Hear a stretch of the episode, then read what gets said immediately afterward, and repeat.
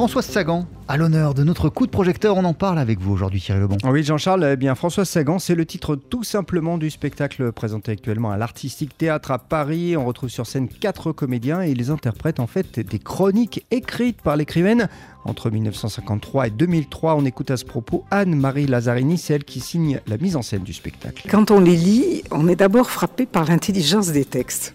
Et puis, on s'aperçoit qu'il y a aussi des situations, qu'il y a aussi de l'humour, qu'il y a aussi une écriture qui avance, une écriture qui bouge. Et à ce moment-là, tout ça, ça peut amener du théâtre.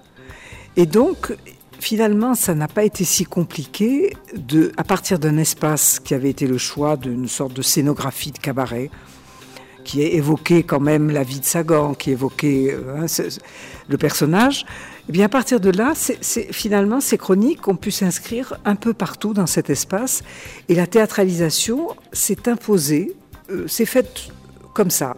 Donc ça veut dire qu'il y avait déjà dans l'écriture de Sagan cette possibilité de théâtre. Les comédiens Thierry ne sont pas seuls dans le spectacle. Ah non, parce qu'il y a aussi un autre élément très important, c'est un piano et surtout un pianiste qui accueille d'ailleurs les spectateurs et qui intervient régulièrement durant le spectacle. Je n'ai jamais imaginé monter ce spectacle sans musique.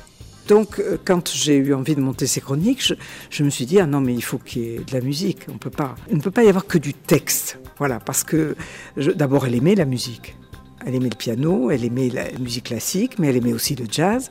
Et donc, il faut que ce soit présent. Donc oui, la musique est importante et Billie Holiday c'est une de mes idoles. Alors quand j'ai lu la chronique de Sagan sur Billie Holiday, il est évident que il fallait qu'elle soit là. Voilà. Et Strange Fruit est pour moi euh, des musiques les plus extraordinaires que j'aime. Donc, je me suis dit oui. Et, je mettrai la musique et il n'y aura que ça.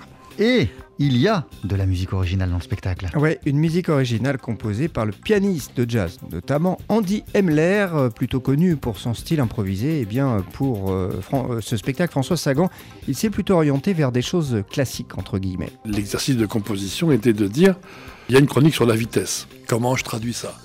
Il y a une chronique sur Billie Holiday. Alors là, je suis allé écrire un espèce de blues en fa dans le style de ce qu'aurait fait Artatum de l'époque.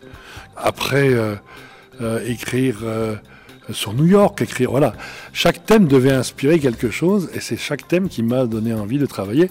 Le calvaire de Jamila Boupacha pendant la guerre d'Algérie, là, forcément, il fallait quelque chose de grave qui mettent de l'espace, qui fassent penser aux musiques du Maghreb, sur les modes des musiques berbères, et en même temps euh, une dramaturgie qui laisse de l'espoir. Enfin voilà, c'est toute chaque chronique a eu son image musicale qu'il a fallu que je traduise. Ah, voilà, donc le pianiste Andy Emler qui a composé cette musique originale euh, pour euh, le spectacle François Sagan. C'est très original, c'est à l'Artistique Théâtre à Paris en ce moment, Jean-Charles. Merci beaucoup et c'est mis en scène par Anne-Marie Lazzarini qu'on a également entendu au cours de ce coup de projecteur.